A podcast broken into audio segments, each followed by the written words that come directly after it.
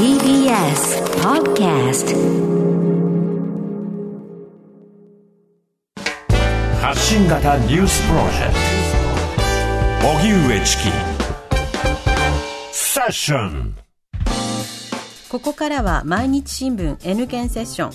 N 検はニュース時事能力検定を略した言葉で新聞やテレビのニュース報道を読み解く時事力をつけるためのビジネスにも役立つ検定です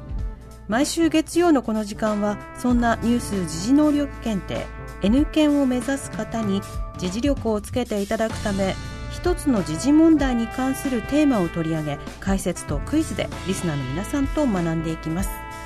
それでは今日取り上げるテーマはこちらです。核のゴミ最終処分場。北海道の2町村が調査受け入れ表明。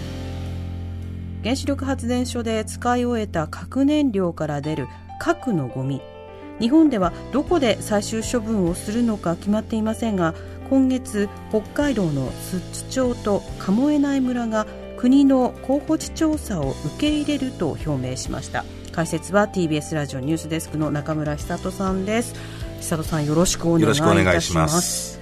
まずはこの核のゴミなんですけれども、はい、どういうもの？原子力発電所は、まあ、核燃料を燃やして熱を取り出して、はい、それで発電するというものですよね、はい、で燃料ですからその後に、えー、使い終わったものが残りますよね、使用済み核燃料っていうのが、うんうん、でそこから再利用できるプルトニウムなどを取り出した後本当に残った燃えかすが出てくるわけですよね、でこれが、まあ、核のゴミに当たるもので、えー、これをそのガラスでね固めたもの、正式には高レベル放射性廃棄物というふうに言われるんですけれどもね、はい、え非常に強い放射線を放って、えー、その放射線の強さが安全なレベルに下がるには10万年以上かかるって言われてるんですよ。10万年。だからちょっと外のところにはこれでそう置いておけないと、えー、だから最終処分では地下300メートルより深い岩盤に埋めるということになってるんですよね、はい、でその核のゴミっていうのは国際条約で発生国が処分するっていうふうに定められているんです。そうなんですね。だから日本で生まれたものは日本で処分しなきゃいけないと、うんうんうん、だけど日本はどこで最終処分するのかが決まっていないと。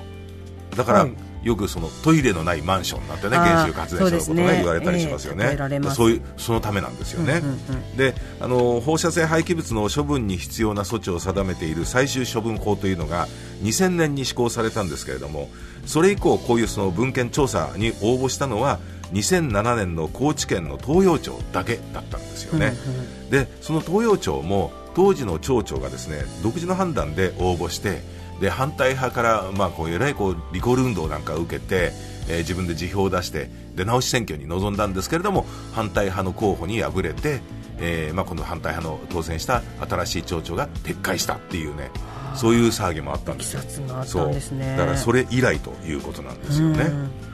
これどうして北海道のこの2つの自治体は調査の受け入れ表明したんでしょうかね？これはやっぱり大きな理由というのはお金だと思いますね。お金、えー、あの調査の第一段階文献調査というのがあるんですけれどもこれを受け入れればあ2年間で国からの交付金最大20億円が支払われるんですね。相当な額ですね。でそれぞれその受け入れた2つの町と村の状況を見てみますと、はい、まずあの鴨江内村は泊原発がある。泊村に隣接してるんですね、うんうん、で電源三法に基づく原発の交付金っていうのを1984年からもう受け取ってきてるんです、うん、でその恩恵もあって村は平成初期には潤っていたんですけれどももう最近では漁業とか観光業などの主要産業が衰退しちゃってで交付金にしたってその泊原発が運転停止したことで大幅に減っちゃったわけですよね、はい、でもう人口の減少にも歯止めがかからない、えー、かつておよそ2000人いた村民現在820人ぐらいと過疎化が非常に進んでいるわけです、でそれから寿都町の方もかつてはニシン漁で栄えたんだけれども今は衰退しちゃったと、で人口も2900人とこちらも過疎化が進んでいる。だからまあだんだんそういうお金がやっぱり必要だというところが一番理由としては大きいと思うんですよね。これ地元に住んでらっしゃる方の反応っていうのはどうなんですか？やっぱりこれ反対する声も多いわけですよ、その地元の住民の中にはその核のゴミの安全性であったりとか、ね、風評被害ね、これを心配して反対する声も根強いと。それからあの北海道は条例で、えー、放射性廃棄物の持ち込みは受け入れがたいというふうに宣言してるんですよね、えー、これ、道の条例でね、はい、で北海道の鈴木知事も反対の意向を示しているということなんですよね、うん、だからなかなか先に進むのは難しいかもしれないというのは今の現状ですね。うん。さあ、それではここでニュース時事能力問題です。はい。えー、核のゴミについて、えー、正しい説明を次の4つの中から1つ選んでください。はい。1、原子力発電の燃料として再利用できる。2、政府は核のゴミを最終的に地下に埋める方針だ。3、核のゴミを捨てる最終処分場の建設工事が始まった。4、核のゴミの持つ放射能が安全なレベルに下がるまでおよそ10年かかるさあラジオをお聞きの皆さんもどうぞ一緒に考えてみてください、えー、まあ、ここまでの説明聞いてればね、えー、分かるかなとは思うんですけれどもね、はい、えー、それではシンキングタイムスタートです。えー、核のゴミについて正しい説明を次の4つの中から1つ選んでください。1原子力発電の燃料として再利用できる。2政府は核のゴミを最終的に地下に埋める方針だ。3核のゴミを捨てる最終処分場の建設工事が始まった4核のゴミの持つ放射能が安全なレベルに下がるまでおよそ10年かかるはい、ここでシンキングタイム終了です。はい。さあ、リスナーの皆さんもどうぞ一緒にお答えください。さあ、南部さん、回答は ?2 番。2番、政府は核のゴミを最終的に地下に埋める方針だ。正解、その通りです。はい、ね。核のゴミ。もう最後のね、その再利用できるものを取り除いた後に出るゴミをガラスに混ぜて固めて、はい、地下深いところ、300メートル以上のね、はい、深さの最終処分場に埋める方針だということなんですよね。でその他の選択肢見てみますと、はい、1の原子力発電の燃料として再利用できるっていうのはこれ確かにあの使用済み核燃料ということで言えばあその残ってるうちの95%が再利用可能だというふうに言われてるんですけれどもそれでもやっぱり再利用できないものが5%残るわけですね、うん、それが核のゴミということになるわけですからこれは再利用できないと、はい、で核のゴミを捨てる最終処分場の建設工事が始まったというのもこれももちろん×まだ処分場を作る場所を決めるための第一段階の文献調査というものがね、これからということですからね。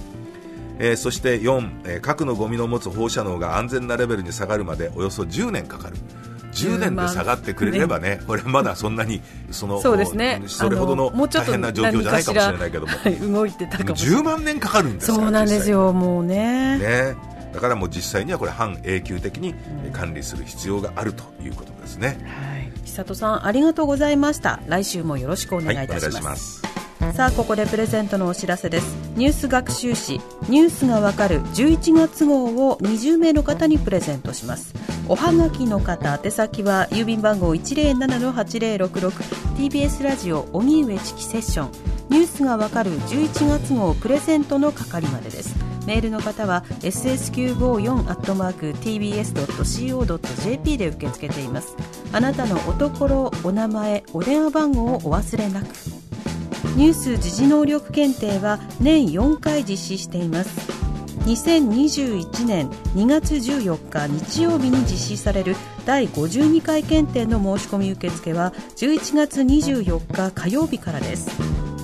毎日新聞 N 検セッション。今日は核のゴミ最終処分場北海道の2町村が調査受け入れ表明をテーマに取り上げました。TBS ラジオ荻上チキ